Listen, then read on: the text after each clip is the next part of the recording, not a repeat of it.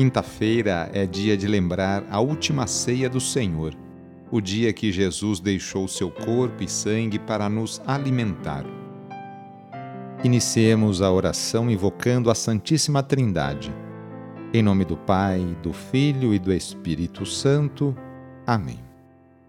Senhor nosso Deus, nosso Pai, nós cremos em vós, nós esperamos em vós, nós vos amamos nós vos agradecemos este dia e vos damos graças porque estamos com vida. Oferecemos este dia ao Senhor com todas as nossas alegrias e sofrimentos, com todos os nossos trabalhos e divertimentos. Guardai-nos do pecado e fazei de nós instrumentos de vossa paz e do vosso amor. Ajudai-nos a observar vossos santos mandamentos. Amém. Quinta-feira, dia 18 de novembro.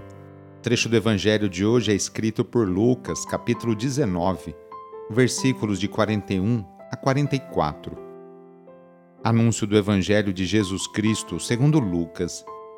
Naquele tempo, quando Jesus se aproximou de Jerusalém e viu a cidade, começou a chorar e disse: Se tu também compreendesses hoje o que te pode trazer a paz, Agora, porém, isso está escondido aos teus olhos.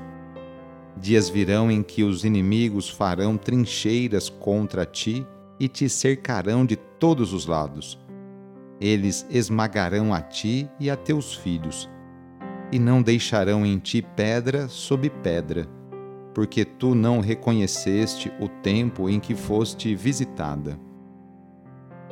Palavra da Salvação. Hoje a Igreja celebra a dedicação das basílicas de São Pedro e São Paulo.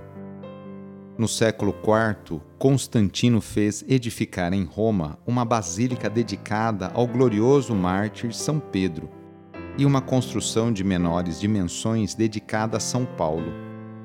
A atual basílica, São Paulo fora dos muros, erigida no mesmo lugar da anterior, data do ano de 1854. As duas igrejas, cuja dedicação hoje celebramos, nos recordam que Pedro e Paulo são considerados as colunas da Igreja de Cristo. O prefácio da festa dos dois apóstolos apresenta os traços principais de cada um deles. Pedro, o primeiro a proclamar a fé fundou a igreja primitiva sobre a herança de Israel. Paulo, mestre e doutor das nações, anunciou-lhes o evangelho da salvação. Por diferentes meios, os dois congregaram a única família de Cristo e, unidos pela coroa do martírio, recebem hoje, por toda a terra, igual veneração. Hoje queremos colocar nas mãos de Deus a vida de tantas crianças, adolescentes e jovens. Quantas famílias neste momento não passam dificuldades com seus filhos? Peçamos que Deus afaste nossos jovens do caminho das bebidas, das drogas e da violência, para que a juventude tão querida e amada por Deus e por Dom Bosco seja o presente e o futuro de nossa cidade, estado e país. Reúna agora as crianças, os adolescentes e os jovens e vamos pedir a Deus a sua bênção sobre elas.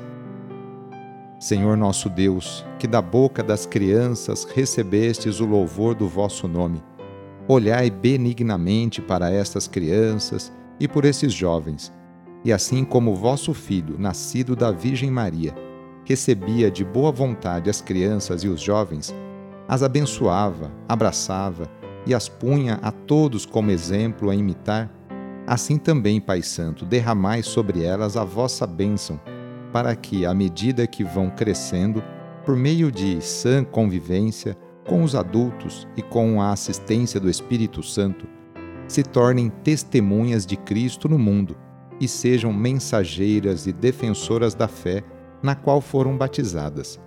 Por nosso Senhor Jesus Cristo, vosso Filho, na unidade do Espírito Santo. Amém. A nossa proteção está no nome do Senhor, que fez o céu e a terra. O Senhor esteja convosco, Ele está no meio de nós.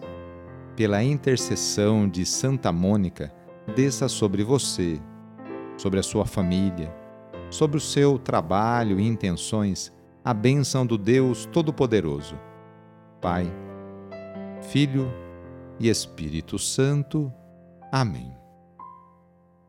Foi muito bom rezar com você hoje, neste dia. Se a oração está te ajudando, eu fico muito feliz.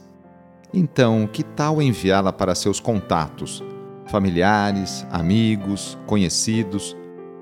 Sou o padre Edmilson Moraes, salesiano de Dom Bosco, e moro atualmente em Piracicaba, no estado de São Paulo.